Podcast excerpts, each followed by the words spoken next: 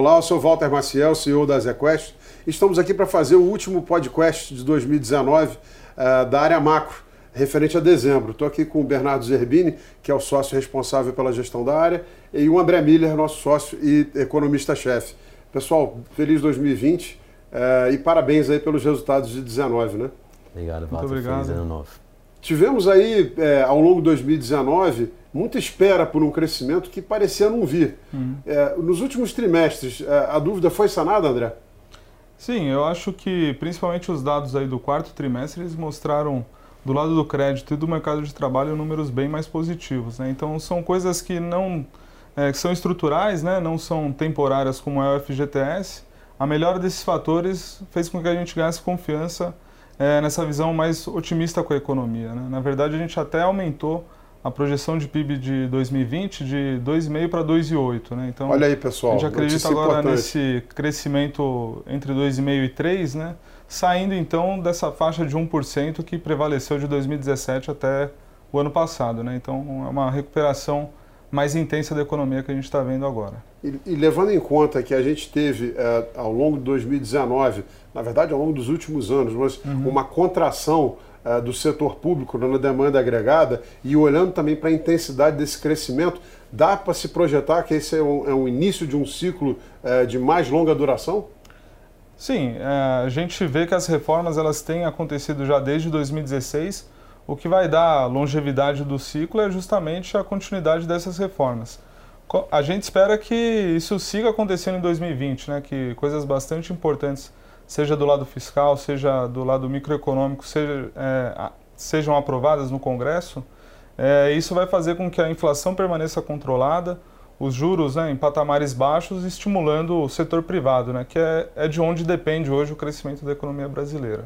E Bernardo, você acha que esse ambiente é, mais bem mais otimista do ponto de vista doméstico está é, aí é, é, é, correndo riscos em relação ao cenário internacional? Como você está olhando o balanço de riscos?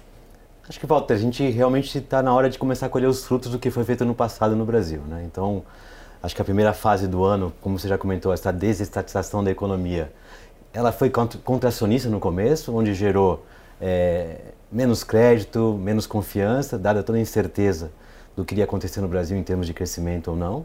É, mas isso, isso foi é, um pilar importante para a queda dos juros. Né? Então agora chegou a hora de, se, de, a gente colher a segunda parte a expansionista desse, dessa desestatização da economia brasileira.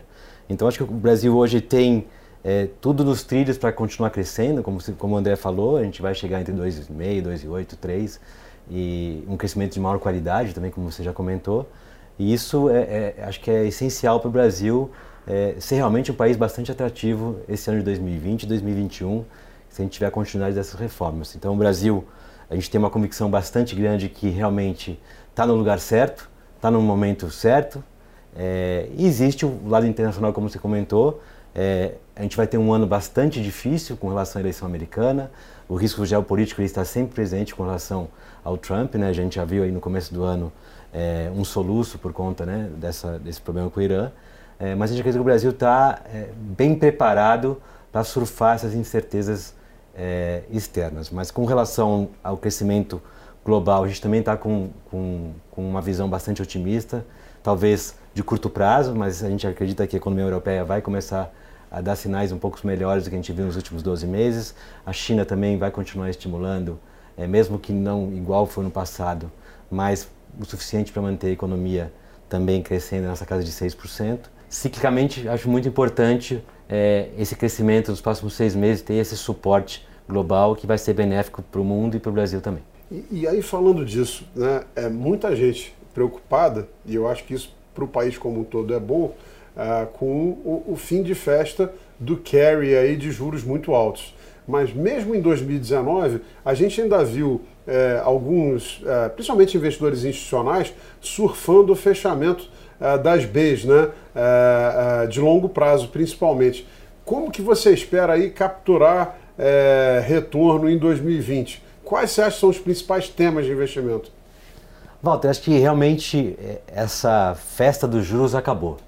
acho que vai ser um play de alongamento de, de duration nas carteiras, É, a gente sabe que o fechamento de juros agora vai ser limitado. Se o nosso call de crescimento se materializar, é, o juros vai ficar entre 4 e 4,5, a gente não vê muito além disso. É, então, portanto, acho que o grande fechamento de curva realmente acabou. Né? Uhum. Então, vai sobrar no Brasil a Bolsa de Valores, que a gente acredita ser o, o, o, ativo mais atrativo no momento, que vai colher os frutos do crescimento mais forte, vai colher os frutos de um juros mais baixo, vai colher o, fruto, o, fruto do fluxo, né, a migração de risco que vai acontecer no Sim. Brasil e já está acontecendo. E isso tudo vai impulsionar a Bolsa é, e suportada por um crescimento de qualidade, é, um Banco Central crível, uma inflação sob controle. Então a Bolsa para a gente realmente é, é o ativo mais atrativo. A moeda é uma moeda que vai começar a sofrer menos, porque o vetor juros vai parar de atrapalhar e o vetor crescimento começa a ajudar. É, isso quer dizer que o real vai se valorizar para níveis 3,70, 3,80? A gente acha que não. Mas a gente acredita que a underperformance vista é, durante o, o, ano de 2019 não vai ser tão presente é, durante o ano de 2020, até porque a gente acredita que vai ter concessões, privatizações, essa agenda ainda vai continuar e vai ser benéfica é, para o real. Dá para traduzir o que você está dizendo é, é, e, e, dizer o seguinte: você teve uma queda tão forte em 2018, mas principalmente 2019, de juros que muito dinheiro que estava só uh, tentando pegar esse diferencial foi embora, mas agora pode começar, pelo menos gradualmente, a vir um dinheiro de mais qualidade que vai entrar em projetos, Com certeza. ancorando o real uh, um pouco mais valorizado. Com certeza, acho que a taxa, a taxa interna de retorno da economia real no Brasil, hoje ela é muito maior que a Selic.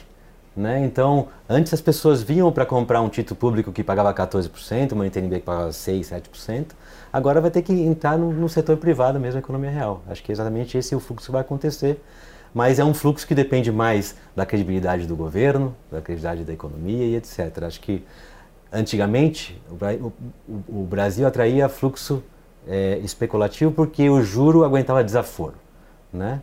E a economia real aguenta menos desaforo né, ela aguenta muito menos desaforo que é, uma taxa de juros a 15%. Por quê? Sem Porque dúvida. ela precisa dessa continuidade das reformas, da continuidade da seriedade da política macroeconômica e microeconômica, para que esse fluxo seja recorrente. Né? Mas a gente acha que a porta está aberta para esse fluxo e as condições estão aqui para que esse fluxo aconteça. Bom, queria lembrar ao nosso investidor, primeiro, né, dei os parabéns é, pelo ano de 2019 e vou destacar aqui o Azequest Multimax, o fundo rendeu 14,52% no ano, muito, muito acima é, de onde está hoje a, a taxa Selic. É, e a estratégia macro é uma estratégia que pode escolher aí os melhores ativos. Tem a capacidade de aqui dentro estar tá em renda fixa, em inflação, uh, fazendo uh, operações com moedas, também investindo na Bolsa Brasileira, não só em posições direcionais como valor relativo, mas também em ativos externos. Eu acho que essa versatilidade faz com que a estratégia macro seja talvez aí a que pode melhor capturar as oportunidades para os próximos anos. Voltamos no mês que vem. É, muito obrigado e, de novo, parabéns. Obrigado, Walter. Obrigado, até.